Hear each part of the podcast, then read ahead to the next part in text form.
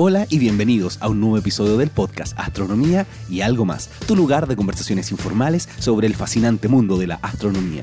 Mi nombre es Ricardo García y hoy te traigo el episodio número 163 donde converso con el astrónomo Juan Carlos Beamín sobre cómo brilla una estrella. Vamos a estar hablando sobre todo lo que ocurre al interior de una estrella y al interior del Sol, la cadena protón-protón, el efecto túnel, el ciclo CNO, las capas radiativas y convectivas cómo se estudia el interior solar y cómo sabemos qué produce el brillo del Sol. Todo eso y mucho más en este nuevo episodio del podcast Astronomía y algo más. Y bueno, quería agradecerles enormemente a las personas que siguen haciendo sus aportes en Patreon, patreon.com slash astroblog. Gracias a ustedes yo puedo continuar con este podcast. Y además tenemos un grupo privado en Slack donde siempre estamos conversando distintas cosas y yo les estoy contando lo que estoy haciendo y tenemos conversaciones bastante interesantes. Así que muchas gracias por seguir siendo parte de este grupo y seguir colaborando con astronomía y algo más. Ustedes ya se tienen que haber dado cuenta, he estado un poquito alejado, un poquito eh, retirado, publicando bastante poco, y era porque estaba con muchas actividades. Estuve trabajando en una serie que se llama Chilenautas, que se estrenó por el canal 13C aquí en Chile, un canal de cable, y después me fui de vacaciones y entre medio además estaba el eclipse total de sol, así que han sido unos meses bastante intensos y ya estoy relajado, tranquilo. Las vacaciones me permitieron descansar muchísimo y además tener nuevas energías y más ánimo para seguir realizando este podcast. Así que lo que estoy haciendo ahora es tratar de grabar la mayor cantidad de episodios posibles para volver a la periodicidad con que comenzó este podcast. Así que en las próximas semanas espero ya estar volviendo constantemente a publicar este podcast. Así que nuevamente hago el llamado a quienes quieren hacer sus aportes en patreon.com slash astrovlog. Eh, va a estar también anotado aquí en las notas del episodio porque gracias a sus aportes eh, yo puedo seguir dedicándole tiempo a realizar este podcast, a coordinar entrevistas, a editar y hacer todo lo necesario para que ustedes puedan disfrutar estas conversaciones informales de astronomía. Así que bueno, no alargo más esta introducción y los dejo con el episodio número 163 del podcast Astronomía y algo más.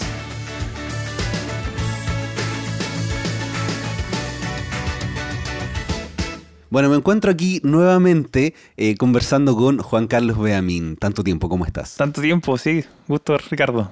Oye, qué bueno que aceptaste esta invitación para hablar nuevamente sobre enanas marrones y quiero que conversemos un poco sobre eh, cómo brillan las estrellas, porque es un tema súper interesante, eh, es un tema fascinante y a veces un poquito complejo. Pero antes de partir, eh, para los que no escucharon, porque tú estuviste en un episodio, no me acuerdo el número del episodio que estuviste, pero fue hace mucho tiempo, tú te has cambiado de trabajo, estaba en ese tiempo haciendo el doctorado, me acuerdo, y ahora ya eres doctor en, en astronomía, has hecho distintas investigaciones estás trabajando en otra universidad. Cuéntame un poquito eh, en qué estás y en qué universidad trabajas. desde que nos vimos estaba a mitad de camino de mi doctorado estudiando en unas marrones. Ahora, después estuve un tiempo haciendo investigación full en Valparaíso Universidad de Valparaíso, el núcleo de formación planetaria, y ahora estoy en la Universidad Autónoma de Chile haciendo menos investigación que antes, pero haciendo mucha más divulgación científica también en el, Centro de Comunicación de la Ciencia de la Universidad Autónoma. Claro, eso es lo que pasa. En algún momento uno tiene que empezar a, decidir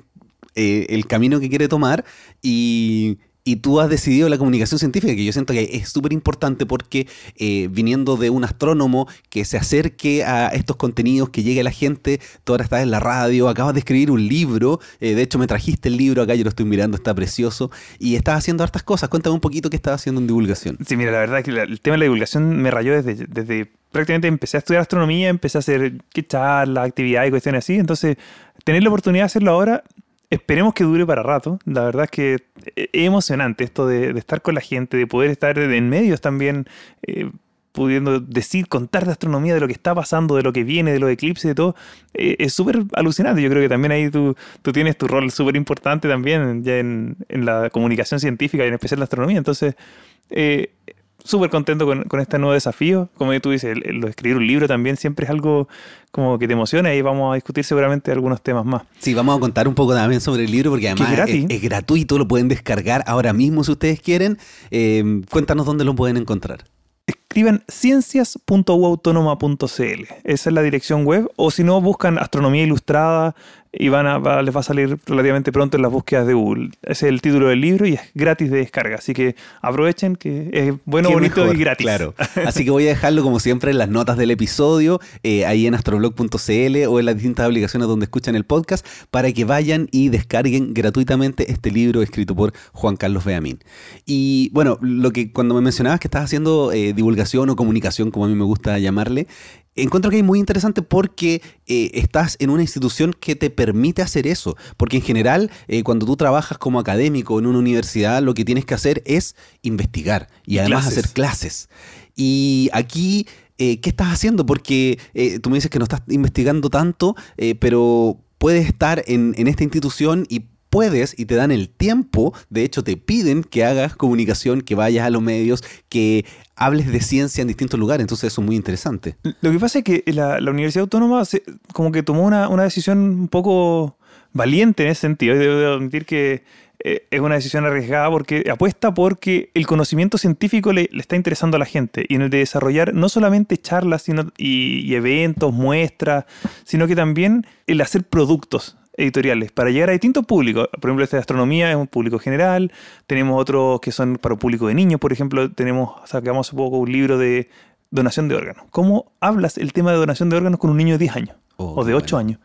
Es un tema difícil. Sí. Pero este es un cuento que viene con una guía de mediación lectora para cómo poner el tema en la mesa. Si no, se trata de decir, oye, todos seamos donantes o no, no, no a la donación, sino que poner el tema en la mesa, discutirlo, porque al fin y al cabo esta es una decisión que, que hay muchos factores, religiosos, morales, éticos.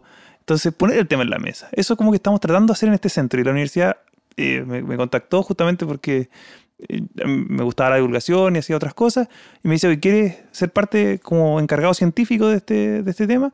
Así que ahora tengo que tomar algunas de esas decisiones de, de qué vamos a divulgar, qué vamos a comunicar, qué, áreas potenciar, y, está súper entretenido porque te permite ver un poco más la, la comunicación científica eh, desde el área de la investigación, aplicarla y cómo llevarla al público. Entonces, es, re emocionante. Claro, que es un mundo súper distinto, porque cuando están haciendo investigaciones están con números, con gráficos, cifras, eh, datos de observatorios, y eso hay que traducirlo en palabras, y no solamente en palabras para explicarlo como se dicen fácil. Bueno, tengo un episodio con Nicolás Alonso donde decimos que eh, esto de explicar eh, la ciencia con manzanitas es un error, porque al final uno tiene que explicar la ciencia de la manera que llegue a la gente y no por eso hay que hacerla más simple, sino que hay que saber explicarla y encontrar las palabras para eh, que se entienda y no simplificarla.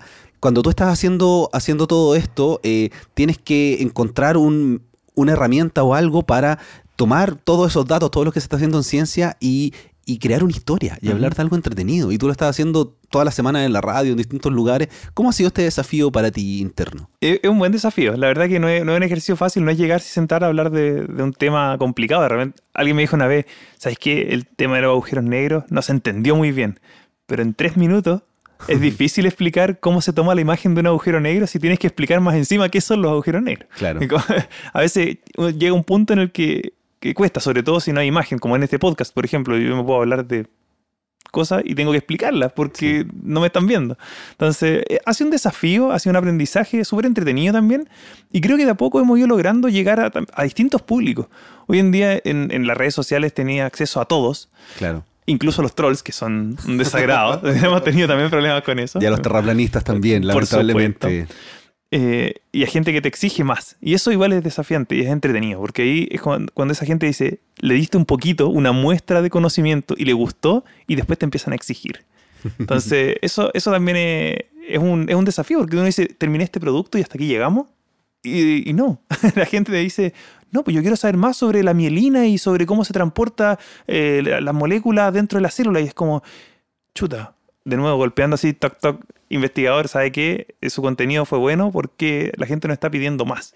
¿Cómo vamos? ¿Cómo lo vamos a hacer? ¿Cómo le vamos a explicar a esta gente? Porque yo no soy un experto en bacterias, pues entonces, ¿cómo le, yo no puedo hacer ese contenido. Tengo que ir, conversar con este investigador que está metido en su laboratorio, que muchas veces no le gusta la divulgación, y tratar de traspasar esos papers a un contenido que sea, por un lado, atractivo y sin simplificarlo. Yo ahí estoy súper de acuerdo con lo que tú estás comentando recién. No hay que sobresimplificar la ciencia, porque pierde pierde la magia. ¿sí? Al fin y al cabo, la ciencia es tan interesante, es mejor que la ciencia ficción. La ciencia Sí. es mucho Aunque me encanta la ciencia ficción, leo mucha ciencia ficción. Bueno, en- también, las películas también son entretenidas, pero es ciencia ficción, pues esto es realidad. Sí. Y que la realidad sea tan increíble cuando la estáis contando, yo creo que no hay que desperdiciar eso, sobresimplificando. Entonces hay que saber explicarlo, hay que contar una historia. Eso. No hay que tratar de contar muchas cosas, pero sí uno puede profundizar muchísimo. Y es lo que llevo haciendo ya más de cuatro años aquí en este podcast, hablando de verdad cosas muy densas a veces y que lo- los oyentes me dicen así como, oye, se, se fueron así como decimos en Chile, en la, la volada, en la profunda. Pero, pero siempre a través de una conversación amena, uno puede llegar a estos temas profundos sin ningún problema. Totalmente de acuerdo. Bueno, hablando de temas profundos, empecemos entonces a hablar sobre las estrellas, porque tú trabajas eh, en enanas marrones y las enanas marrones tienen unas características bastante interesantes, distintas a las estrellas comunes y corrientes como el Sol, como las que vemos en la noche. Y quiero que, que conversemos sobre cómo brilla una estrella eh, para entender también las enanas marrones. Porque me acuerdo que en algún momento cuando estaba en clase, de hecho mi profesor fue José Massa y nos contaba la historia en, en Historia de la Astronomía sobre cómo descubrimos cómo brilla el sol. Porque no es un tema fácil, uno mira el No. sol, uno ve que eh, llega energía todos los días, pero ¿cómo sabemos cómo brilla? Hay una historia bien interesante ahí. Sí, o sea, la verdad es que no sabíamos nada del Sol hace 70 años. Todo el, todo el proceso, toda la, la física que hay dentro del Sol era completamente desconocida. O sea, el, el Sol brilla porque convierte materia en energía. Así en, en tres palabras. Yo creo que es como Claro. difícil. Pero Hicimos el spoiler de, de- de la respuesta de la respuesta. a la que llegaron, claro. Pero es, y uno dice, bueno, sí, pero eso yo lo hago todo el tiempo. Yo convierto carbón en energía. O sea, convierto materia eh, en calor. Así que no es algo tan distinto. Pero es, es la forma en que se hace en el sol es bien única. Y eso es como lo que cuesta y costó mucho entenderlo. Porque ¿de dónde? O sea, no puede tener una, uno puede tener una central de carbón el sol. No tiene Claro. ningún sentido. ¿Cuánto carbón tendría que haber para brillar a la cantidad que está brillando y que, que se mantenga en el tiempo? O sea, llevamos como humanidad miles de años. Tiene que brillar más que eso. Sabemos que... Sí. De, de hecho, lo que yo encuentro bonito de este tema es que eh, muchas veces uno ni siquiera tiene las preguntas, porque lo importante en astronomía, más que encontrar las respuestas, es hacerse las preguntas. Entonces, cuando salió toda la teoría de la termodinámica, recién se dieron cuenta que el Sol era una máquina que tenía que generar energía. Y al ser una máquina, recién ahí se preguntaron por qué no se apaga el Sol. Y salieron algunas teorías muy extrañas. No sé si conoces algunas. La verdad que así como teorías extrañas del Sol, no, solo conozco la, la- la original, digamos que era la... Oye, el Sol, ¿cómo se formó? A lo mejor si, si era más grande y se está achicando, eh, podría liberar la energía gravitacional. Digamos, es como cuando uno tiene una pelota en la mano, la suelta, cae al suelo y finalmente puede golpear el piso y eso genera ruido o genera calor en el caso de que sea una, una caída muy fuerte. Y eso transformó la energía que es gravitacional, o sea, la- por estar más arriba, la transforma en otros tipos de energía. Entonces, si el Sol era más grande antes y se está achicando, puede liberar esa energía. Pero eh, no da los números. Ese era el tema. Como era la teoría más aceptada, decía, bueno, si el Sol era del tamaño de las nubes que nosotros vemos en el cielo, eh, las nubes, no las nubes de la Tierra, sino que fuera del tamaño de las nubes interestelares, y se achicara, podría generar energía unos pocos miles de años. Y eso contradecía la evidencia que teníamos de que las rocas en la Tierra eran más viejas que el Sol. Eh, Entonces era contradictorio. Como, ¿Cómo es posible que el- o sea, la Tierra está desde antes que el Sol? Claro, recuerdo también que en algún momento empezaron a decir, bueno, ¿qué pasa si tiene combustible al centro el Sol? Entonces pensemos más o menos cuál es el tamaño del Sol. En física y en astronomía siempre todo se aproxima. Entonces dice, bueno, X cantidad de combustible, sabemos la energía que nos llega del Sol todos los días porque la podemos medir, eh, cuánta energía por centímetro cuadrado. ¿Cuánto tiempo o cuánto combustible necesita para que nos llegue esta energía? Y también los números no daban, No eran van. un par de miles de años. Y se acaba. Y se acaba el Sol. Sí. Ya fuera carbón, fuera incluso, porque uno puede hacer el cálculo, cuánto dura toda la masa del Sol, que uno más o menos ya la podía estimar bastante bien en realidad, porque sabíamos las órbitas de los planetas. La termodinámica fue mucho posterior a la gravedad, y con la gravedad uno perfectamente podía decir, bueno, tengo la órbita de Mercurio, la de Venus, la de Marte, la de la Tierra, Júpiter, todos los planetas, hasta, hasta Urano. En bueno, hasta tiempo. Saturno en realidad. Urano Claro. vino con el telescopio y Neptuno Sí. vino por proyecciones. Y uno puede calcular perfectamente la masa del Sol. Dice, ok, tengo la masa del Sol. Eso no era, no era una incógnita tan grande. Entonces, si toda esa masa fuera carbón, no te da el número. Benzina, bueno, petróleo, tampoco te da. Es como que, ¿de qué? ¿De qué? ¿Cómo? Sí, de hecho también salió una teoría en la que decía, bueno, ¿qué pasa si le caen meteoritos al Sol?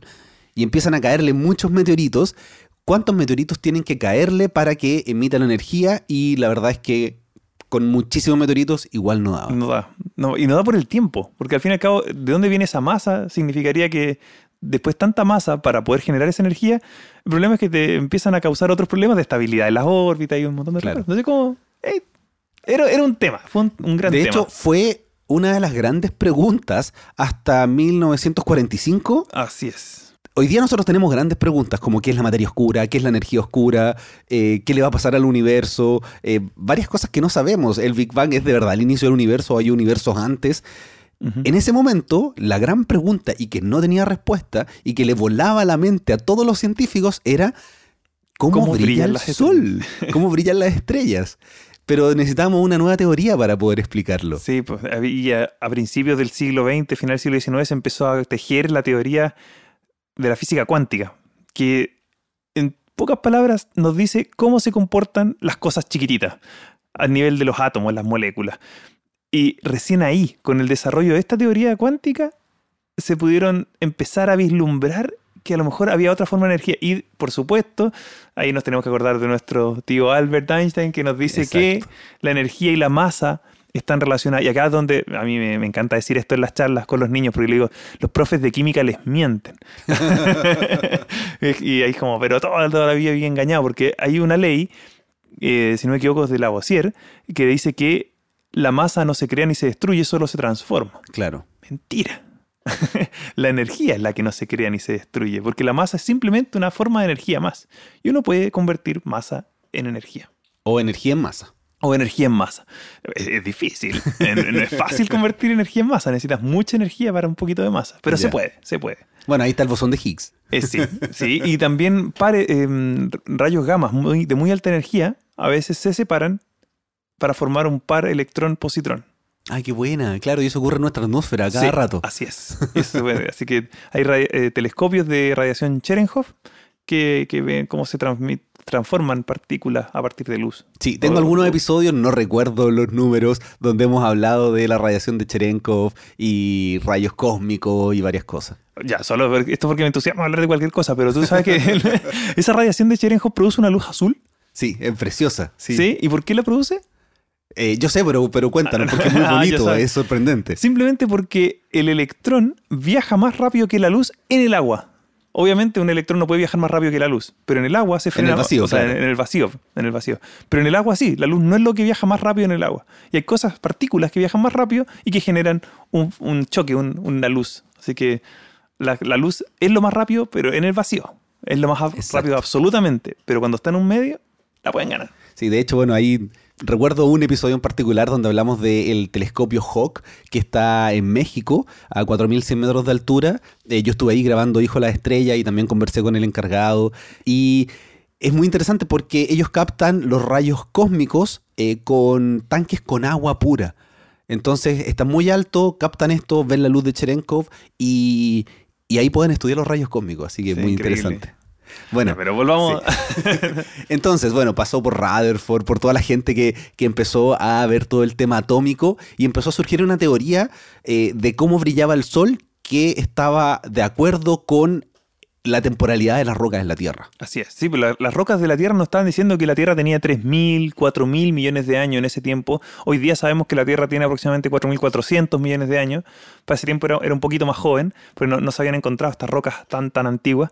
Pero aún así, 3.000, 4.000 millones de años contra 7.000, era 7.000 años, no tiene ningún sentido. Sí, no sé, en general, a, a las personas eh, con los números, como que uno empieza a decir mil, millón y no sé qué, y como que, como que cuesta darse cuenta de la diferencia de orden de magnitud, que Sí. para nosotros los que somos más científicos eh, lo tenemos claro, pero entre 7000 años, un millón de años y mil millones de años son órdenes de magnitud totalmente distintos. Claro. Sí, sí, a veces como que uno se, se olvida de eso, pero es como la diferencia entre un grano de arena y el Costanera Center, o el edificio así, no sé, las Claro. torres, el Burj, el- de, de- la torre más grande que se van a imaginar, o sea, como realmente son diferencias de escalas enormes, o sea, Claro, nosotros con suerte llegamos a los 100 años, Claro. 80 ya, pero promedio. con- ahora con la historia podemos llegar a miles, digamos, hay, hay escritos del año 3000 antes de No por eso, pero, pero, pero eh, viviendo.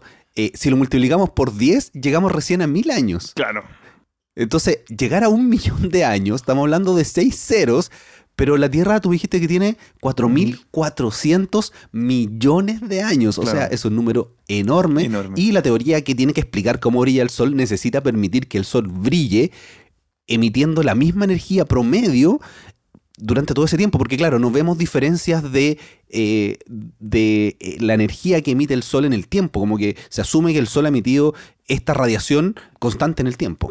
Sí, básicamente constante. Hay pequeños cambios muy leves de Claro. la temperatura del Sol con, con la edad. Eh, eso es- son, son cambios muy pequeños. Entonces, bueno, ¿cómo se genera la, la luz? ¿Y cómo se genera la, la energía que viene del Sol?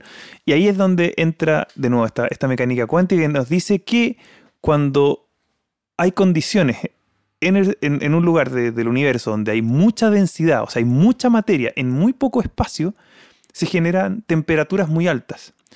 La temperatura, como que nosotros estamos acostumbrados, porque la agarramos un termómetro y medimos la temperatura, ¿cierto? Claro. Pero, pero ¿qué es? La temperatura Sí. a veces cuesta un poquito más. ¿Qué es Eh, La, la temperatura, temperatura? es simplemente el movimiento de cosas.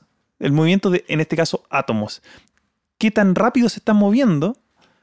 Me dice a qué temperatura está el objeto. Es, es una relación entre lo que se llama la energía cinética o el, el movimiento de las partículas, te genera una temperatura. Mientras más rápido se están moviendo, más choques, más están chocando, mayor es la temperatura. Claro, entonces si es que no se mueven, nosotros podríamos decir que están a cero Es grados. Cero, claro, cero absoluto. El cero Kelvin. El cero Kelvin. 273.15. Menos doce- claro, menos bajo cero. 273. Entonces, en el centro del Sol se dan las condiciones en que hay así mucha, mucha, mucha material condensado. O sea, si quisiéramos tomar una cucharada, tendríamos que ser eh, Superman para levantarla, digamos, sería, pesaría más que un cerro, una cucharada del centro del Sol.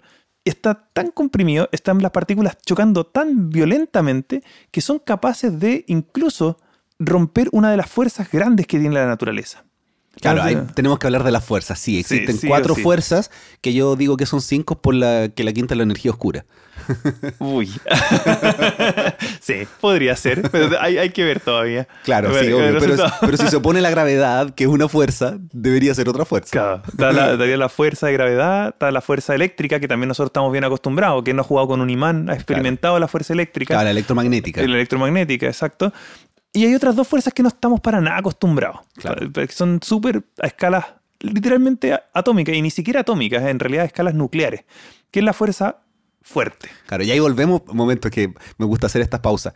Uno entre un átomo y un núcleo, uno dice, bueno, una cosa es chica y la otra un poquito más chica, pero en Sí. órdenes de magnitud es de verdad muchísimo más chico. No sé si es, es correcto, pero la analogía que se hacía es que si una cancha de fútbol es un, un átomo donde en el centro tienes a- al protón, por ejemplo, un átomo de hidrógeno en el centro de la cancha, en uno de los arcos tú tendrías al electrón. Eh, Podría estar en cualquier parte de la cancha el electrón. Claro, sí. Pero, Y en el centro, el tamaño del protón es como tú. Si es solo la cancha de fútbol, tienes como un- una pelota de ping-pong, una pelota de tenis, aproximadamente. Entonces, el átomo es la cancha de fútbol, el núcleo es esta pelota de ping-pong. Claro, es realmente puro vacío. El átomo, eh, o sea, si uno piensa en un átomo, en realidad piensen en vacío con un núcleo duro, que sería e- este protón, que, que del tamaño de nada, o sea, no mide nada. Un protón es, es totalmente despreciable. Pero en estas circunstancias, bueno, y, y pensemos que todos los núcleos atómicos son en realidad cargas positivas, porque son, el protón tiene una carga eléctrica positiva. Y uno, eso sí que está acostumbrado, cuando uno trata de juntar un imán por el, por el mismo polo, se repelen, ¿cierto? Claro. Las cargas iguales se repelen. Entonces uno dice, bueno, tengo estas partículas que andan dando vueltas como locas, súper rápido, y más encima están como repel- siendo repelidas unas con otras porque tienen esta carga eléctrica. Si es que la energía o la velocidad con que chocan dos protones se pueden fusionar, se pueden juntar y quedar pegados. Uno dice, pero ¿cómo se van a quedar pegados? Y ahí uno empieza a pensar de nuevo y dice, oye, espera, espera, espera. Entonces, en el núcleo de, de helio, que es el más complicado después del hidrógeno, dice, hay dos protones y, Claro, ¿y por qué no se repelen? ¿Por qué no se repelen? Pues o sea, si son dos cargas positivas, ¿por qué no se separan? Claro. Y ahí es donde dice, lo que pasa es que ahí entra la fuerza fuerte, una de estas cuatro fuerzas fundamentales que es mucho más fuerte que la electromagnética en escalas chiquititas y es completamente despreciable en escalas más grandes. Entonces, cuando logran estar lo suficientemente cerca estos dos protones, se fusionan y se mantienen pegados gracias a la fuerza fuerte. La cosa es que al transformarse, porque si uno dice, bueno, tenía dos protones o dos hidrógenos y yo empiezo a Claro, juntarlos, que, que lo dice así levemente, pero claro, el átomo de hidrógeno es un protón. Y si tú tienes ya solo un protón, ya es un átomo de hidrógeno. Aunque no tenga electrones, los electrones estén en cualquier otro lugar. Eh, si se junta con un neutrón, ya tenemos un hidrógeno pesado. Claro, un deuterio que se un llama. deuterio. Por eso dices, si hay un protón solamente y se junta con otro protón, claro, son dos átomos de hidrógeno. Exacto. Que se juntan. O sea, que se juntan y en este caso tendríamos uno de esos protones se transformaría en un neutrón. Uno dice, bueno, pero ¿y la carga eléctrica? ¿De dónde se fue la carga eléctrica? Bueno, ahí sale volando un- una partícula con carga positiva que no se llama electrón porque el electrón es negativo, se llama antielectrón o positrón, que tiene, es, es la misma masa con electrón, pero con carga opuesta. Claro, carga la positiva, antimateria. La antimateria. Entonces, uno dice, bueno, rara la, re- la reacción, pues, o sea, estáis juntando partículas en el centro, ¿y a mí qué? ¿Para dónde me lleva esta conversación? No llega a ninguna parte. Pero resulta que ese positrón que se arrancó no es estable, porque cuando se encuentra en un mar de partículas normales, esta es una antipartícula, cuando esta antipartícula se encuentra con un electrón, se aniquilan y producen luz. Ahí se transformó materia en energía. Y de esta manera se produce parte de la, de la radiación que nosotros conocemos, del Sol. Además, después empezamos a tener núcleos más pesados. Ya dijimos, se juntó un protón con un otro protón y formaron un hidrógeno pesado, un, un deuterio. Claro. Y esta cadena puede seguir. Pueden chocar dos deuterios. O sea, dos protones más dos neutrones. Y cuando se juntan, forman helio. Es que el helio es un elemento un poco más pesado. Y cuando hacen eso, también se genera energía. También se genera luz. De muy alta energía. Y esa luz que se genera por estas reacciones, al fin y al cabo, esto uno tiene que pensarlo como un equilibrio, como una balanza. Yo estoy poniendo cosas en un lado, estoy poniendo un protón, un, deu- un deuterio, un neutrón, estoy poniendo partículas, y al fin y al cabo, estos van a resultar en algo, que va a ser un, un átomo de helio. Y si yo pongo en una balanza un átomo de helio y los cuatro protones originales, la balanza no está equilibrada, No pesan lo mismo. no pesan lo mismo. Entonces, ¿qué pesa más? Pesan más los cuatro protones.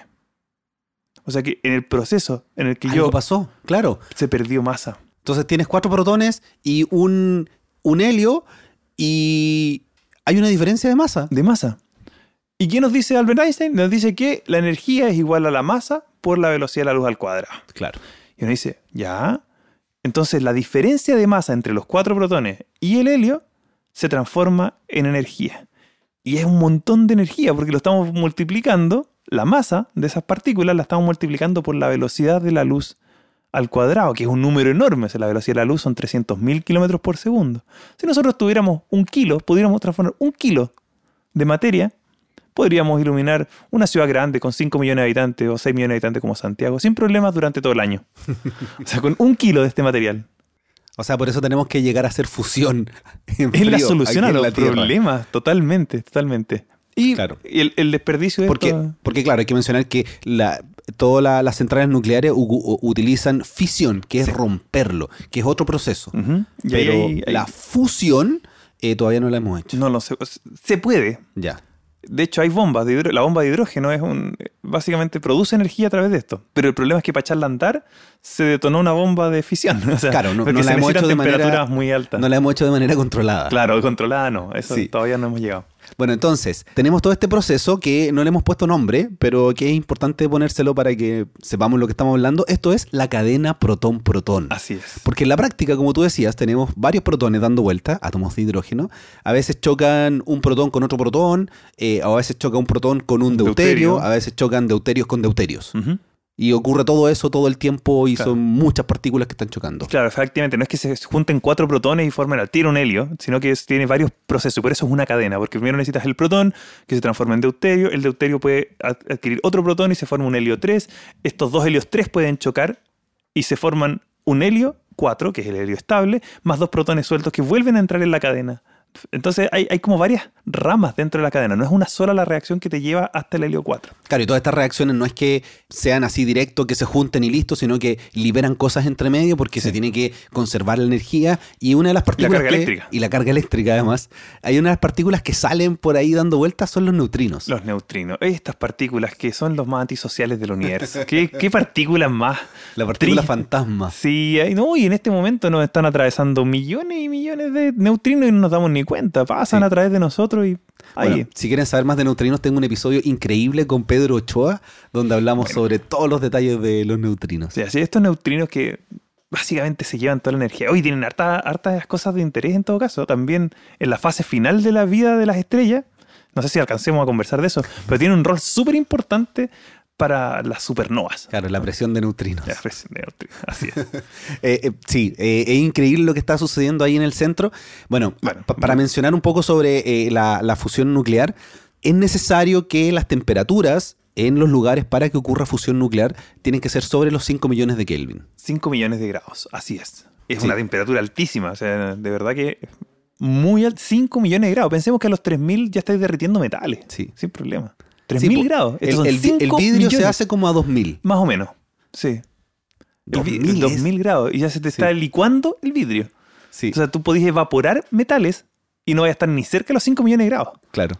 Es es una locura. Es, es realmente muy alta la temperatura en el centro del Sol. Claro. El centro del Sol ni siquiera 5, más o menos El- 15. sí, el centro del Sol eso, está a 15. O sea, ya con 5 ocurre fusión nuclear, pero el Sol está a 15 millones. Ahora, está la diferencia entre grados y Kelvin, porque Kelvin no se dice grados, porque es una temperatura Claro, absoluta. sí. Pero cuando hablamos de 15 millones, sumarle o restarle 273,15 Da lo mismo. es despreciable. da lo mismo. Aparte que no tenemos la certeza de que sea 15 millones 344 mil 220. No, no, no sabemos con tanta precisión. Del orden de 15 millones de grados. Claro. Ahora, hay un efecto que es bien interesante que también nos entrega la mecánica cuántica, porque si uno empieza a tomar las velocidades que se necesitan para que choque un protón con otro protón, eh, y uno no utiliza la cuántica, simplemente eh, las velocidades y la dinámica y todo, eh, uno se da cuenta que se necesitan velocidades aún Aún mayores más alta. Para que choquen. Entonces necesitamos algo cuántico llamado el efecto túnel que es fundamental para, para entender cómo ocurre este proceso al interior de una estrella. Totalmente. No estaba seguro si meterme en la pata de los caballos Sí, por favor, por favor. A mí me encanta quería- el efecto túnel. Ya. Lo que pasa es que, efectivamente, lo que, si tenéis dos partículas con mucha energía y, y van a chocar, se van a repeler igual por la fuerza eléctrica. Entonces, para que pudieran llegar y superar este umbral de la fuerza eléctrica para entrar en el dominio de la fuerza fuerte que se queden pegadas para siempre, tendría que tener mucha, mucha más velocidad que los 15 millones de grados de lo que te da esa temperatura, esa presión que hay en el Sol. No te da. No, no podría brillar. Pero la mecánica cuántica es lo suficientemente rara para que las partículas no simplemente sean pelotitas, sino que en realidad sean un- una mezcla entre onda y partícula, igual que la luz. Y resulta que la velocidad, cuando uno tiene una cierta velocidad, no puedes determinarla 100% preciso. La, posición. La, posición o la velocidad. claro. Puedes saber, si sabes muy bien la velocidad, no sabes bien dónde está. Igual, eh, piensen un poco en la fotografía cuando tratan de sacarle la foto a un auto de carrera. Si quieres la foto exacta de dónde está pasando el auto, no tienes idea qué velocidad están dando. Claro. Y si quieres tratar de obtener la velocidad del auto, no va a estar muy claro dónde estaba el auto y te va a quedar una foto borrosa. Entonces, puedes saber o la velocidad o la posición con exactitud muy grande. O sea, la fotografía es cuántica. Ah, no estoy no, no, diciendo es una, una, una analogía, nomás. sí, sí. Sí. Ahora, la fotografía con Funciona- sensores es cuántica por el efecto fotoeléctrico, pero ahí nos pasaríamos a otro a tema. otro tema y podemos seguir hablando otro episodio de esto. Claro. Bueno, entonces el hecho de que no sepamos muy bien la posición hace que la partícula en realidad pueda estar o pueda atravesar este umbral de repulso electromagnético por cargas positivas y entre en esta zona de, de la fuerza fuerte. Y una vez que entró en la fuerza fuerte, una vez que sintió esta partícula, ese tirón, la fuerza eléctrica es despreciable, o sea, se va a quedar ahí pegada en el núcleo. Ese, ese es lo que se llama el efecto túnel, es la capacidad que tienen ciertas partículas de atravesar murallas, por así decirlo. En este caso son murallas eléctricas que, que se sienten esa repulsión.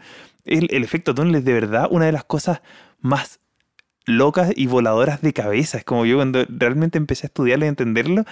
eh, ese, pues si yo tiro esta pelota cuatro millones de veces contra la puerta, nunca va a aparecer al otro lado del pasillo. Claro. Nunca, nunca. Si las cosas no atraviesan murallas, ¿cómo es posible que un electrón, o en este caso un protón, cruce una barrera, digamos, una barrera literal de, de energía y atraviesa al otro lado? La física cuántica nos da las ecuaciones, podemos resolverlo, no es tan difícil. Se necesita un buen libro bien explicado. Feynman ha escrito unos libros maravillosos que Sí, nos Richard Feynman, el gran físico. gran físico. Él tiene unos libros muy buenos para explicar esto. Si quieren están interesados, súper recomendado. Claro, entonces es interesante que sin este efecto cuántico, las estrellas no brillarían. No. Es, gracias a este efecto es- gracias a esta, este como pasadizo, este corredor, este túnel que se forma, las partículas se pueden juntar finalmente y producir energía. Ahora me quedo con algo pendiente así delante. Sí, eh, ya adelante, dale, dale. Mencionamos la cadena protón-protón, ¿cierto? Sí. Que es como la más común. Hay, hay por lo menos tres sabores que son los más populares. Tenemos eh, cómo se pueden juntar dos átomos, formar un deuterio. Y hay como distintas variaciones que te llevan del hidrógeno al helio. Pero hay otro que es más importante aún que la cadena protón-protón y que muchas veces no se habla, ya que tenemos el tiempo acá de, de discutir cosas en profundidad, que se llama la- el ciclo CNO. Sí, de que- hecho quería, quería llegar para allá en algún momento, así Ah. que qué bien que, que lo tocaste. Muy bien. Porque este ciclo CNO se da en las estrellas de más alta masa que el Sol. Sí, se requiere haciendo, haciendo, una, una pequeña introducción. Uno pensaría que el Sol brilla gracias, y lo que uno siempre dice en las charlas en todas partes, porque transforma hidrógeno en helio, que es la cadena protón-protón. Pero eso no es el 100% de la producción de energía del Sol. Pero casi. No, pero no es el 100%. En otras estrellas, claro, es más predominante. Entonces, pero hay otro proceso, que es este ciclo CNO, que también con- contribuye a generar energía. Sí, exactamente. Este, este ciclo alternativo, porque todas estas tres sabores que yo mencionaba, igual se le llama cadena protón-protón, son como variantes nomás. Claro, el y- Sol produce casi el 99,7% Sí. por un, o 99,7%, no recuerdo los números exactos ahora. Más del 90%. Más del 95% Sí. por un canal. Y los otros dos canales son como bien menores. Dependiendo de la temperatura dentro, es cuál es el canal que toma con mayor preponderancia. Claro, porque además hay que pensar que lo que nosotros hemos, hemos dicho ocurre en el núcleo del Sol, En una, núcleo. en una parte en el centro. Claro, en los 100 en una distancia que es más... ah, de nuevo, aquí como que uno trata de poner escalas, pero es difícil. El núcleo del Sol es más o menos desde la Tierra hasta la mitad de la distancia de la Luna, aproximadamente. El, si nosotros quisiéramos poner la, la Luna y la Tierra a escala, el Sol te cabe, o sea, caben cuatro veces la distancia de la Tierra a la Luna en el Sol. Perfecto. El Sol es realmente enorme, una, una esfera gigantesca. Bueno, en este núcleo se producen estas reacciones y hay otra más que se da mucho en estrellas que miden o que tienen una masa superior a dos veces la masa del Sol o una masa y media la masa del Sol, que es este ciclo CNO por carbono, nitrógeno y oxígeno, en el cual se quema igual hidrógeno, pero no chocando con otros hidrógenos, sino que usa lo que se llaman un catalizador o un facilitador de las reacciones. Entonces, lo que hace el, el- hidrógeno es se pega con un átomo de carbón, se transforma, esto es alquimia, alquimia pura por fin, así los únicos alquimistas de verdad son las estrellas. Entonces se transforma hidrógeno y carbón en nitrógeno, después otro hidrógeno le llega a un nitrógeno y se transforma en oxígeno, y finalmente a un par de reacciones más, y el oxígeno decae a carbono nuevamente, emitiendo luz y produciendo hidrógenos. Eh, eh, perd- perdón, produciendo helios. O sea, se produce del oxígeno, bajamos a carbono, produciendo en helio. Entonces, de nuevo transformamos hidrógeno y helio sin alterar la cantidad de carbono, nitrógeno y oxígeno en la estrella. Simplemente son facilitadores de la reacción. Y se dan en lugares con temperaturas más altas porque el hidrógeno tiene que vencer la repulsión ya no solamente de un protón, sino que seis en el caso Claro. del carbono, Exacto. que es mucha más repulsión. Entonces, por eso en el Sol no es predominante. No es predominante. Para Pero en las estrellas más grandes sí, porque alcanzan velocidades más altas. Y él se produce energía más rápido, por así decirlo, de, este- de esta forma. Y también esas estrellitas duran menos tiempo, porque consumen su material más rápido, son Claro. más eficientes.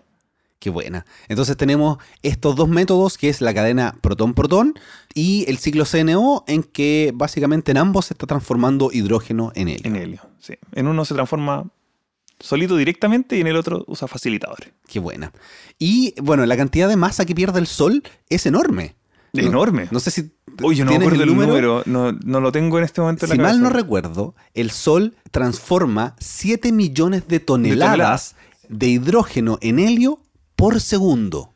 Lo tengo en el libro, en todo caso. Está hecho el calculito, Sí, pero es que no me acuerdo. de Pero Entonces- está hecho el calculito, creo, en el libro, de, de cu- calcular ese brillo en, en peso. Qué buena. Entonces, ah, bueno, ahí ustedes pueden descargar el libro de manera gratuita, así que ahí pueden ver el cálculo.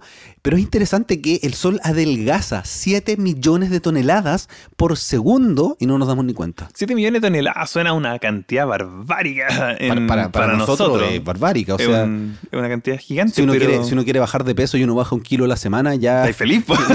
¿Dónde firmo? Súper feliz. El Sol baja 7 millones de toneladas por, año, por, por Por segundo, por segundo. segundo, transformando energía. Y, y no le impacta nada. Cuando tú tienes un, un 2 seguido por 33 ceros, 33 ceros, como que simplemente no me da la cabeza. No hay, no hay un número, no tengo idea cómo No, se no sé dirá cómo eso. llamarlo. No, no tiene ningún sentido tratar de ponerle nombre a ese número. Pero tiene un 2 seguido 33 ceros de kilos el sol. Entonces 7 millones es como cortarse el pelo. po. Sí, pues son, son seis ceros por Claro, segundo. Claro, ni, ni eso, ni siquiera es como cortarse el pelo, es como sacarse un pelo. Claro. No te cambia la masa. Cortarse ni siquiera una uña. No, así que el sol no es nada, porque Claro. realmente tiene mucha masa. Así que sí, efectivamente está perdiendo y está transformándola en energía. Así que ya nosotros felices porque se mantiene un proceso estable, no está descontrolado. Porque uno dice, bueno, ¿y, cómo se controla este, este mecanismo? Porque uno dice, estoy produciendo energía, debería aumentar la temperatura. No, pero está todo bien regulado porque cada una de estas reacciones efectivamente genera presión, genera energía. El Sol se agranda con esto pero la misma masa del Sol hace que se mantenga estable y se logra un equilibrio finalmente en el que la cantidad de reacciones por segundo es estable y lleva así estable 4.000 millones de años, 4.500 millones de años. Y va a seguir por otros 4.500 millones de años Así más. que sí, el Sol cambia muy, muy lentamente porque al fin y al cabo igual estamos transformando hidrógeno en helio y ya después el núcleo del Sol va a tener cada vez más cenizas, más helio Claro. en el centro. Y va a ir cambiando, pero así muy, muy lentamente, eh, el cómo se produce la energía en el Sol. Sí, pero- y ahí vamos a llegar a las etapas finales y, y el sol va a morir. Pero le queda mucho tiempo de vida Sí. todavía. Lamentablemente las enanitas marrones nunca les pasa eso, nunca, nunca sufren estos cambios así tan terribles. Sí, ya vamos a, a llegar a las enanas marrones. Ahora, Con toda la calma. esa energía que genera el sol en su núcleo tiene que transportarla de alguna manera. Sí. Y hay distintos métodos de transporte de energía al interior del sol. Cuéntame sobre eso. Ya, la- cómo se arranca la energía del Sol, yo creo que es la historia más fascinante que tiene el Sol. Si, si el Sol tuviera que contar una historia, no contaría la historia de cómo produce energía, creo yo. Yo creo que es. Esta es la historia del señor fotón. Lo voy a poner así. Porque el fotón que se generó por, el- por el choque de este positrón con electrón, como conté, o mediante otra de la reacción que se produce más adelante, se produce, se produce luz, o sea, se transformó masa en energía. Esta energía no sale inmediatamente del Sol. El Sol, si un fotón quisiera cruzarlo, así la distancia del Sol, desde el centro hasta afuera, se demora dos segundos. Dos segundos, nada. O sea, es bastante, porque nosotros en un segundo, eh, Llegamos a un fotón, llegamos a la luna, damos siete vueltas a la Tierra. Sí, siete y media, es una locura. O sea, esto, el Sol mide dos segundos luz desde el radio hasta. Claro, desde el o sea, centro. centro hasta la superficie. Ya. Dos segundos luz aproximadamente. Pero en realidad no se demora dos segundos en salir. Y aquí yo creo que tu pregunta apuntada totalmente para este lado. Sí. Es como, ¿cuánto se demora en salir esta luz que se produjo en el centro? Y ese fotón, que partió siendo un rayo muy energético, si nosotros nos tuviéramos un pedacito de núcleo del Sol, sería más peligroso que Chernobyl. O sea, es, es radiación gamma que, que nos daría cáncer y nos moriríamos. O sea, es, es realmente la energía que se produce en el centro del Sol es de muy alta energía. Sí, pues es una bomba de hidrógeno. Es una bomba de hidrógeno, justamente. O sea, sería peor que Chernobyl. Sí. Pero al ir chocando, porque es tanta la densidad que la luz no puede viajar tranquila y va chocando. Es como si estuviera en el agua, va en un medio. Y va chocando con las partículas y va perdiendo energía lentamente. ¿Cuánto tiempo está chocando la luz? Que en vez de dos segundos se demora 100.000 años. Aproximadamente. Entre 100.000 y un millón de años. Más o menos esos son los cálculos. Ya, perfecto. Entonces, en realidad, el fotón que nosotros vemos, esta partícula de luz que nos está calentando ahora, en este momento en Santiago, se produjo en el Sol hace 100.000 años y 8 minutos. claro. que son 100.000 años aproximadamente en salir hasta la superficie del Sol y 8 minutos más de viaje hasta llegar a la Tierra. Entonces, es, es increíble la historia de cómo no es vacío, o sea, la luz interacciona con las partículas de una manera increíble y le baja la temperatura a ese fotón, le baja la energía en realidad, hasta convertirlo de un rayo gamma a un rayo X, a un rayo ultravioleta y finalmente a la luz que nosotros podemos recibir con, nuestro, con nuestros ojos. Y también un poco de luz infrarroja, algunos, esos son los que se demoran más en salir. Los que Ya. chocaron más perdieron más energía. Ah, perfecto. Entonces cuando sentimos el calor en la playa... Son eh, rayos más viejos. Esos son rayos más viejos que se demoraron un millón de años en salir. Claro, no, no, no son los números exactos, más o menos todo en promedio Sí, se llaman eso. Obvio, Pero- obvio, porque son procesos... Pero eso, entre 100.000 años, para tener la idea, entre 100.000 y un millón de años está, se produjo la luz que nosotros estamos viendo hoy día en el Sol. Claro, ahora no es, yo siempre lo digo, no es el mismo fotón el que sale porque se absorbe y se reemite Totalmente. todo el rato. sí, está, está chocando y, cambia, se transforma. Claro, uno, dice choque para simplificarlo, pero, Sí. pero al final es absorber porque son otras partículas que lo absorben y después, como le aumentaron su energía, tienen que remitirlo y sale otra luz, otro fotón con otra energía. Y en cualquier dirección. Es un proceso súper, como sí. es como un curadito tratando de llegar a la casa, que no pero muy curado. Un borracho llegando a la casa. Sí. Sí, entonces claro, porque se remite a, cua- a cualquier parte. En cualquier parte. Puede ir hacia adentro, hacia afuera, después está saliendo, después entra de nuevo. Así es. Eh, en promedio salen. A la larga salen. Y, y todo este proceso que suena tan largo, en realidad pasa casi todo el tiempo en el núcleo. Ya después las, las otras capas, la capa radiativa y la capa convectiva, que vamos a hablar en un minuto más, Sí. yo creo, el proceso es rápido. Como son poquitos choques los que se pega el, el fotón una vez que sale del núcleo. Sí, casi todo pasa en el núcleo. Estos Ah, es como cuando uno quiere salir de la ciudad en auto Eso. y está el taco, acá en Chile le decimos taco, el tráfico eh, en el centro y no sé qué, pero uno sale a la carretera y uno ahí anda rápido. Sí, exactamente. Ya. Es, es- es igual, un buen, buen ejemplo. ¿eh? Se me acaba de gustó, ocurrir. me gustó. Lo voy a usar, te lo voy a robar. ya, ningún problema. Bueno, y después de este núcleo, que es, una, es un hervidero que está ahí, el Sol tiene, tiene dos capas bien importantes, que es donde se está transportando la energía, que nosotros las conocemos con la capa radiativa. Los que usan estufas para calentarse, un calefactor, hay calefactores que botan aire caliente, ¿cierto? Hay otros que son eh, que prenden fuego y hay otros que son radiadores. No sé si lo han visto, son el típico blanquito ¿no? que radian calor. Entonces se calientan las láminas y producen de hecho los que tienen calefacción central en las casas tienen radiadores eh, donde pasa agua muy caliente y radian calor. radia luz. Exactamente. Entonces, lo que está pasando ahí es en realidad la forma que se va enfriando, porque el sol se va enfriando afuera. Nos- tenemos 15 millones de grados en el centro y 5.400 grados aproximadamente en la superficie del sol. Y después dos enfría? millones en la corona. Claro, esa, esa es la otra misterio que todavía no sabemos, pero bueno. Pero se va enfriando a medida que vamos saliendo del sol. Y cómo se transporta la energía es como reciben nombre las capas. Entonces, la primera capa, el sol se va enfriando, por así decirlo, de forma radiativa.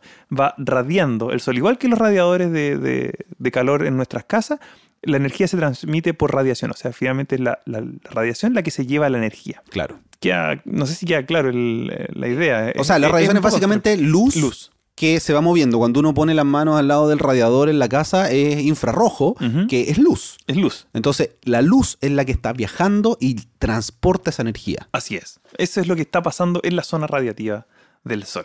Y después está la zona convectiva. Claro, hay una parte, en realidad, hay una parte bien pequeña. De nuevo, también esto me di el, el lujo de poder escribirlo en el libro, digamos, todas estas partes del Sol. Eh, hay una parte que se llama la tacoclina. Ya. Tacolina. Esa no Y la conozco, nunca la he escuchado. es, es donde está la transición entre la zona convectiva, o la zona radiativa, perdón, y la zona convectiva. Entonces, está- esta zona es interesante porque al parecer el Sol rota como de forma rígida hasta esa zona, como un sólido. Y después Ya. tenemos esta zona convectiva que se empieza a mover un poco y parece que no girase de la misma forma. Y en buena medida sería esta zona la responsable de donde se está generando también el campo magnético del Sol. Qué buena. Entonces, claro, el sol adentro gira como si yo tengo un plato y. Como una bolita, una, canica, una polca, o una bolita, no sé cómo decirlo. y- y la hago girar, ese es el centro del sol. Pero llega un punto en el que deja de girar así. Claro, y es como cuando tengo una de estas pelotitas con agua adentro y uno las puede hacer girar y ve que el, el líquido no gira a la misma velocidad que la pelota. Ya. Así que eso, eso le pasa un poquito al sol. Qué buena. Bueno, aquí los dibujos, yo estoy mirando el libro ahora.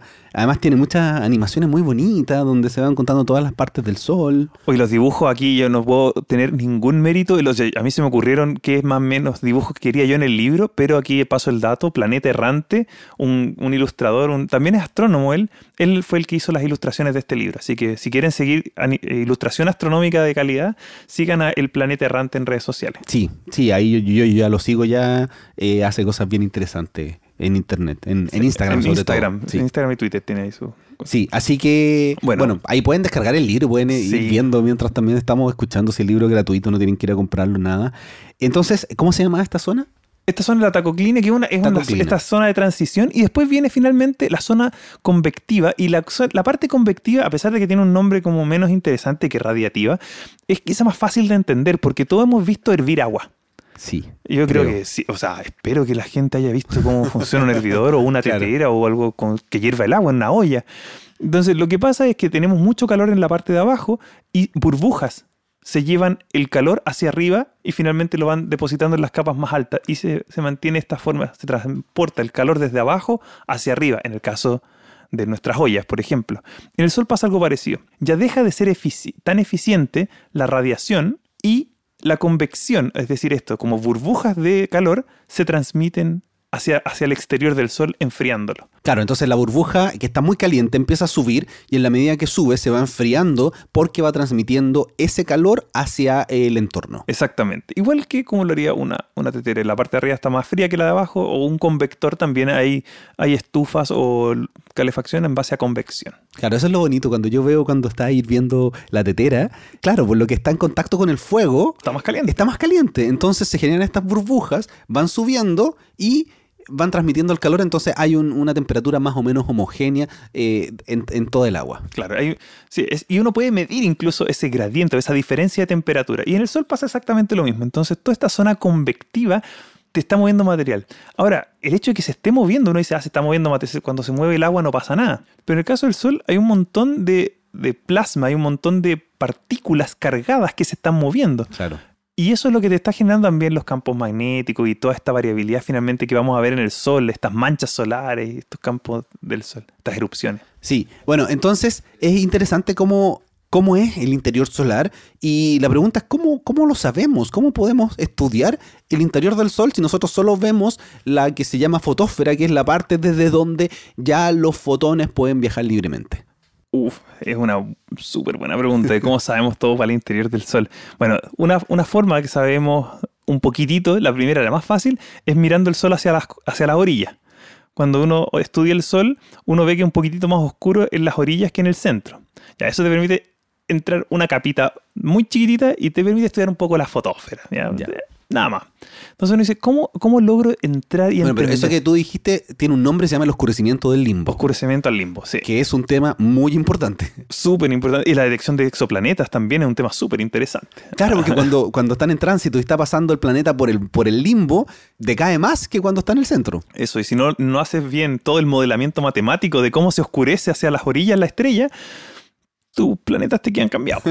Así que hay- Claro. es súper importante un tema. del y hay gente acá en Chile que hace investigación eh, muy, muy seria en ese tema. Así que a paso el dato también. Ya, entonces podemos conocer un poquito sobre Ya, la pero- fotósfera pero prácticamente nada. gracias al oscurecimiento del limbo. Y podemos también tener información tomando como, estudiando los, los espectros del Sol, que es básicamente dispersar la luz de, que viene del Sol, tal como un arco iris, y estudiarlo en detalle. Podemos ver los elementos de los que está compuesto, etcétera. Sabemos la presión a la que están, pero eso siempre de la fotósfera, de la parte más externa del Sol. ¿Cómo estudiamos hacia adentro? Y aquí, aquí ya nos jugamos, nos la jugamos por la física, 100%. Lo que hacemos es ver cómo vibra el Sol.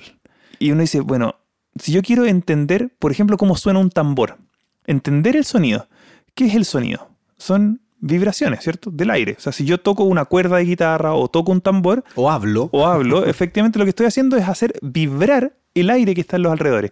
Ese aire vibra desde mi garganta, desde una cuerda, lo que sea, hace vibrar el aire, llega esta onda de presión hasta mi oreja, hace vibrar el tímpano, el tímpano le pega con el martillo, etcétera, y se transforma ese, ese movimiento en una señal química en nuestro cerebro. O sea, cuando tú escuchas eh, o cuando yo hablo, también eh, esta onda de presión no solamente llega a la oreja, sino que llega a todo el cuerpo, A uno lo siente. sí. Y bueno, aquí desde viene mi lado audiovisual.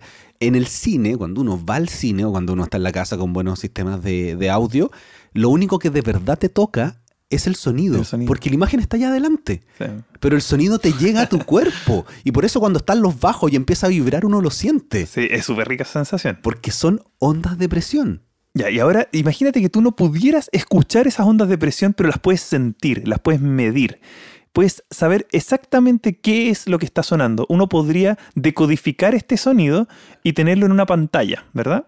Uno podría saber, uno sabe que, por ejemplo, cuando afina un instrumento, muchas veces se afina en lo que se llama un La universal, que es nada más que vibrar a 440 veces por segundo. Exacto. Y uno, si ve algo vibrar a 440 veces por segundo, uno sabe inmediatamente, esa es una nota, una nota musical, se llama la. ¿Cómo lo sabemos? Porque sabemos cómo vibra cada una de las notas. Entonces nosotros podemos estudiar la vibración que genera un si, un mi, un fa sostenido, lo que queramos. Entonces, pues cada vez que veamos ese patrón de vibración, vamos a saber qué nota es. Con el Sol pasa algo parecido. El Sol por dentro también vibra, se producen ciertas oscilaciones. Nosotros las podemos detectar con luz. Estas no son ondas de sonido porque el, sonido necesita un medio para propagarse, pero en el caso del Sol vibra el, el Sol mismo, o sea, el Sol está cambiando de tamaño, pulsa. Esas pulsaciones, nosotros tenemos física que describe con qué frecuencia pulsaría el Sol de acuerdo a la composición interna. Es, una, es una materia un poquito ya más avanzada en, en astronomía. Yo no soy experto en pulsaciones estelares, pero son pulsaciones cortas. O sea, el Sol, si nosotros lo, lo vemos, tiene pulsaciones de 5 minutos, 3 minutos, 11 minutos. Hay distintas. Cada una de esas frecuencias de pulsación nos dice un poquito sobre el interior del Sol, sobre qué tan denso es, qué tan profundo estamos mirando por culpa de esa pulsación y cuál es la presión que hay en ese lugar. Entonces, cuando uno hace el análisis, así igual que cuando uno mira la frecuencia y dice, ah, este es un mi, este es un la, aquí podemos decir, la presión del Sol en este punto es tanto. Y finalmente, haciendo el análisis de toda esta frecuencia, podemos decir la masa del Sol con gran precisión independiente de las órbitas. Podemos medir la masa y el radio de los planetas, o la densidad, con este método. Y no solamente en el Sol, sino que en otras estrellas. Qué buena. Solamente viendo cómo cambia su brillo, porque está pulsando. Qué increíble. Espero que lo sea. A mí me Sí, impresiona, sí, lo no, encuentro es- increíble. Es, maravilloso que a a partir de métodos indirectos podamos llegar a entender un poco el interior solar. Sí, y so- todo lo que sabemos, en gran- o sea, todo lo que sabemos del interior del Sol, de cómo, cómo cambia la presión hacia adentro, cómo cambia la distribución de masa, la sabemos gracias a cómo vibra y a nuestra teoría de pulsación estelar. Estos son como sismos. Son, sí, se podría decir que son como un tipo de sismo. O sea, si quieren buscar más información o ver algunos videos, definitivamente aquí YouTube es la, la panacea y ahí busquen ast- astrosismología o heliosismología y ahí está un poquito más explicado, porque la matemática ya requiere un poquito Claro. más de, de desarrollo. Claro, que, es- que igual como nosotros conocemos un poquito el interior de la Tierra. O sea, nosotros podemos decir eh, que tenemos magma, que tenemos el núcleo, gracias a estudiar los sismos. Los sismógrafos, sí, cómo, Sí. cómo vibra, digamos, cómo se transporta una onda de sonido en este caso, o una onda que hace vibrar, en el Sol también. Sí, de hecho recuerdo que en clase eh, estudiamos un, un poco eso, eh, porque claro, ya son ecuaciones diferenciales en derivas parciales Sí. que hablan de las ondas de sonido, son, son unas ecuaciones bastante complejas, pero uno puede, eh, teniendo el resultado de la ecuación, que es básicamente lo que uno mide, tú puedes generar las condiciones iniciales. Así es. Y, y esto también, y al fin y al cabo te dice qué tan profundo llega esta onda, igual que en un sismógrafo te dice, ah, mira, acá llegamos a una parte dura donde no pasa la onda, etcétera. En el Sol también llegamos a esta parte como sólida, que es donde Qué está buena. esta línea de transición, la zona radiativa, el núcleo, etcétera. Bueno, pero hay otras estrellas que tienen más masa, que tú contabas que eh, obviamente el ciclo CNO es más importante, pero además la parte radiativa y la convectiva son distintas. Van cambiando, sí. Depende de la masa de la estrella, es cuándo es más eficiente transportar la, la luz por radiación o por convección. Para estrellas más chicas que el Sol, la zona convectiva cada vez llega más cerca del centro, la zona radiativa cada vez más pequeña, hasta el punto en que hay unas estrellas que son las enanas M o las estrellas más frías del, del universo, que son completamente convectivas, no tienen zona radiativa, está el núcleo y inmediatamente se transporta la energía arriba por burbujas, por así decirlo. Esto produce que todo el material se esté mezclando Sí, constantemente. eso es lo que quería decir, que es muy bonito de la parte convectiva, en el que como tú estás generando nuevos átomos a- al interior, porque además piensen que el núcleo del Sol es- o de la estrella es una especie de cebolla, porque tiene distintas eh, capas, se generan nuevos átomos y esos se llevan hacia, hacia la parte exterior del- de la es. estrella. Así, entonces en estas estrellas que son completamente convectivas, se está tocando, por así decirlo, el núcleo con la parte externa di- directamente. En cambio en el Sol no, está esta zona que es de radiación en la que no hay tanta mezcla de material. Es más Claro. bien ineficiente. Y por el otro, para el otro lado tenemos estrellas que son Que son más calientes, más masivas que el Sol y que la zona radiativa llega hasta cada vez más afuera, llegando hasta el punto en que son prácticamente radiativas enteras Claro. y después se produce una voltereta, por así decirlo. Después la zona radiativa queda afuera, en las estrellas de más masa, la, última parte de la estrella es radiativa, pero el centro es convectivo. Entonces igual se produce es un poco de la mezcla desde el núcleo hacia afuera, pero hay una zona radiativa. O sea, no son, no son completamente convectivas ni completamente radiativas, sino que Claro. se dan vuelta a lo que tiene el Sol. Bueno, y además esto, ya llegando un poquito más hacia el final y para que lleguemos a las enanas marrones, va a jugar un rol súper importante en cómo se muere la estrella. Eh, Sí. No solamente la cantidad de masa y temperatura que hay en el núcleo, sino que el comportamiento radiativo y convectivo de las distintas capas. Bueno, te va, te va a mostrar, te va a producir mayor o menor mezcla de- de- del material que estás produciendo. Ahora, durante toda la vida la estrella está básicamente transformando hidrógeno en helio. No es como que esté Claro. tan cambiando otros elementos tan graves. La última parte, cuando empieza a producir elementos más pesados, dura en general súper poco. De helio a carbono, por ejemplo, en el caso del Sol, van a ser mil millones de años. Uno dice, "Ah, igual es harto, mil millones de años. Pero, por ejemplo, las estrellas más masivas, las que llegan a transformar elementos tan pesados como el fierro o el níquel, el tiempo en que están transformando elementos livianos en fierro es del orden de un día o una hora o incluso algunos segundos. Entonces realmente es un proceso súper rápido que no- la convección no te da el tiempo para mezclar. Claro. Ahí, rebotan y explotan nomás y salen todos Oye, volando. entonces, comparando estas estrellas que tienen cadena protón-protón, todo lo que nosotros hemos conversado, ¿en qué se diferencian o, o- o qué es lo especial que tienen estas que tú estudias que son las enanas marrones? Las enanas marrones son como una especie de estrella fallida, me carga ese nombre, porque la gente le dice estrella fallida, es como, ay, esto y hay cosas que fallaron, es como triste, para mí no me gusta eso. Entonces, para mí son como hermanos grandes de los planetas. Ya.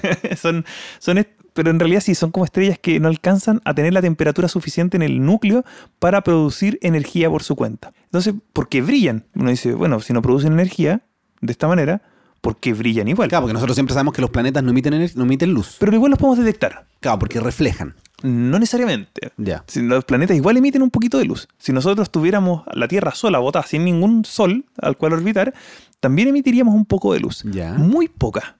Muy poca. Y la, y la mayoría de esa luz la veríamos en ondas infrarrojas. Ya. No sería visible con nuestros ojos, sería visible con telescopios especiales diseñados para eso.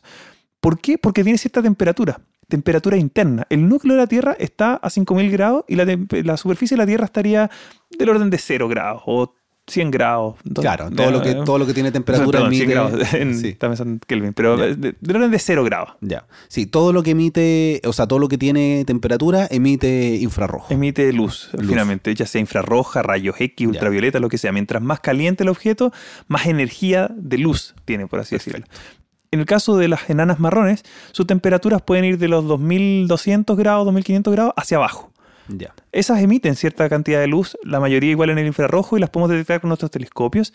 Hemos detectado estrellas tan frías como 260 Kelvin, que es algo así como 10 grados bajo cero. 10 grados bajo cero es lo más frío que se ha detectado, una de las estrellas, y de las más cercanas, de la enana marrón que está a 2 años luz, o sea, perdón, 4 años luz. Está aquí al lado, un poquito más allá de Alpha Centauri. Y la detectamos gracias a telescopios infrarrojos, justamente. Ahora, ¿por qué, por qué tienen temperatura? Me dice, bueno, pues si no están produciendo Claro, no, luz en el centro, claro, no tiene el proceso de cadena protón-protón no ni nada. No, la, Tierra tampoco. la temperatura en el núcleo no es la suficiente, no llega a los 5 millones de grados para pro- transformar hidrógeno en helio. Claro, allí hay un proceso antes que como al millón de grados se transforma el deuterio en helio y se quema litio también. O sea, estas estrellas, estas enanas marrones pueden quemar algunos de esos elementos por un corto periodo de tiempo. Así que ya, ¿vendrá de ahí la energía? No. La respuesta viene igual que en la Tierra. Cuando la Tierra se formó era mucho más grande y por el hecho de comprimirse almacenó energía en el centro que se está botando lentamente. Las enanas marrones también. Eran gigantes, nubes de gas, colapsaron y guardaron parte de esa energía y lentamente la están botando y se están enfriando en el tiempo. Eso las hace un problema gigante porque se están enfriando. Eso quiere decir que si yo miro una enana marrón con mil grados, puede ser una muy vieja que se ha enfriado hasta llegar a los mil grados o puede ser una muy joven que tiene menos masa Claro. y que se está recién empezando a enfriar. Oh, qué difícil. Entonces ahí dependen del tiempo de formación de la masa el brillo que están emitiendo. Qué buena. Y aquí yo, yo ya pensaba que estamos volviendo a- al inicio, que estábamos hablando de cómo brillaba el sol o cómo se descubrió el brillo del sol, que en algún momento dijeron por contracción gravitacional. Aquí No es el sol, las enanas enanas marrones sí. Así es, las enanas marrones brillan porque se contrajo una nube, guardaron la energía en el centro y y de a poco la están botando. Y de eso es lo que detectamos. Pero como se enfrían con el paso del tiempo, lo hace súper difícil. Qué Y buena. que- Y esas son las enanas marrones. No confundir con estrellas, no decirle estrellas enanas marrones porque no, No son. estrellas, son Enanas marrones, a secas. Oye, ya terminando el episodio, yo sé que tú tienes algunas cosas que hacer. Eh, la pregunta que siempre hago, si tuvieras la posibilidad de viajar en el tiempo y conversar con algún personaje de la ciencia, ¿con quién sería y por qué? Uy, no, no había hecho esta pregunta hace mucho rato, pero tengo una admiración especial por la más grande de todas las grandes científicas de la historia, que sería Marie Curie. Perfecto. O sea, yo no es un viaje tan atrás en el tiempo, pero es que simplemente yo creo que es el cerebro más increíble que ha existido en la historia de la humanidad. Mucha gente piensa en Einstein, piensa en Newton, New- bueno, Newton también, pero, pero Marie Curie tiene dos premios Nobel en dos categorías distintas. Nadie, ni un ser humano más ha sido capaz de hacer algo como eso. Entonces, tener una conversación como ella sería algo de lo que presumir el resto de mi vida. Marie Curie Sí. simplemente... Pero si tuviera que decir ya, ella es como el, la persona que más Claro. admiro, quizá como, como científica en, en la historia. Claro, y cabe decir también que obviamente por todo el tema de la época y, y- y todo eso, eh, no fue tan destacada, porque si hubiese sido hombre por No, la época y el totalmente. machismo, eh, sería otro Einstein. Totalmente, De todas maneras. totalmente, totalmente. Entonces o sea, hay, que, hay que relevar la importancia que tuvo ella, Sí. no solo por, por ser mujer, sino porque de verdad lo que hizo y, y- lo inteligente que era es impresionante. Impresionante. Es otro Einstein. Impresio- totalmente, totalmente de acuerdo. O sea que tenemos figuras. Probablemente Einstein, es alguien te lo ha dicho más de alguna vez, Newton probablemente también. Sí, yo iría Hay- a ver a Einstein, porque sí. sí.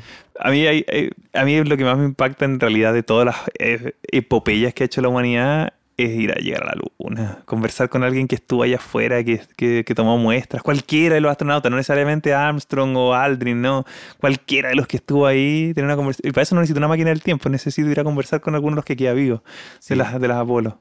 De hecho, yo estuve ahora, eh, no con un astronauta, pero eh, estuve ahora de vacaciones en Estados Unidos y estaba en Los Ángeles. Y en el, observatorio Griffith estaban haciendo distintas actividades por la llegada a la Luna y tenían algunos de los ingenieros que trabajaron en el módulo de descenso de la Luna ahí mismo. Entonces me quedé, no es que conversé con ellos, pero, pero escuché una conversación y una charla donde ellos contaron cómo hicieron el módulo de descenso lunar y toda la historia. Ingenieros que trabajaron ahí mismo en eso Sí, y la no, importancia que tenía. Porque claro, cuando uno, y aquí nos pasamos a otro tema, cuando se habla de la llegada a la luna, como que uno piensa en los astronautas. Sí, pero Pero la cantidad de personas que trabajaron, ya sea Miles. en la NASA o en las empresas que contrataban, porque fueron muchísimas muchas empresas las contratistas, que muchísimas, Exacto. muchísimas, cientos de empresas. decían ahí que hay alrededor de medio millón de personas. Sí, sí, sí, yo sabía que eran varias centenas de miles. No Sí. sabía, medio millón es razonable, digamos, en fue un todo esfuerzo. Estados Unidos y en otros lugares en el planeta. Yo estoy leyendo justamente mi libro de ahora, eh, se llama Carrying the Fire, de Michael Collins, el astronauta que no bajó a la luna en el Apolo 11, Qué buena. el que se quedó arriba. Un libro eh, biográfico, entretenidísimo, porque te cuenta desde que era piloto de pruebas hasta la llegada al Apolo. Todavía voy en la parte cuando está en el Gemini, porque él también fue astronauta en Gemini, que fue el precursor de Apolo, Claro. donde hicieron todas las pruebas de las caminatas, de cuánto resistíamos, porque la gente pensaba que se iba a morir. Sí, pues no, si no sabía nada. Oye, si- oye, pero, pero si la sangre, ¿cómo? Si necesitamos la gravedad para que la sangre circule. 30 segundos, el máximo que pueden estar en gravedad cero. No, 30 segundos pasan. Ya dos minutos, dos minutos. Y así iban haciendo viaje tras Qué viaje. buena. Porque si después el problema, oye, pero ¿cómo van a digerir los alimentos? Pues si el intestino igual necesita decir que bajen. No, si esta gente se va a estancar ahí todo el tiempo. Y un vuelo a la, a la luna son más de 7 días. ¿Cómo, ¿Cómo lo hacemos? Pues no podemos tener una persona ahí estancada 10 días. No, se mueren. Y todas esas cosas las va relatando. In- Increíble. Y aparte Qué todas las cosas ingenieriles. Y él era piloto de, de guerra. Entonces te relata cosas, detalles de los vuelos, de los aviones, de la experiencia. Increíble. Qué buena. Y de hecho, respondiste a la siguiente pregunta que te quería hacer. ¿Algún libro de, de divulgación que quisieras recomendar? Ya acabas de recomendar este. Sí, yo lo recomiendo. Entretenido leerlo. Sí, yo estoy leyendo El primer hombre, eh, que habla de la historia de, de Neil Armstrong. Y Todo está bien interesante para conocer un poquito eh, la historia de él, su vida, que se le murió su hija de cáncer. Y bueno, de hecho la película se basó un poco en ese libro. Es bastante distinto, pero sí se basó en ese libro. Todo lo que hizo, todos los detalles. Eh, porque claro, uno ve a la persona que llegó a la luna, pero en realidad Toda la historia que hay detrás. hay una historia que era piloto, que no sé qué. Era civil, ¿no? Neil Armstrong Sí, era, era civil, civil, por sí, eso sí. tiene también un... un Era, ah, eh, hacía, eh, eh, era piloto de pruebas de avión. sí, Eh, de hecho, voló muchas veces. casi todo eran pilotos. Sí, más allá de la velocidad del sonido, las, las primeras pruebas de, de- de este tipo de cosas. Así que también el primer hombre es muy recomendable.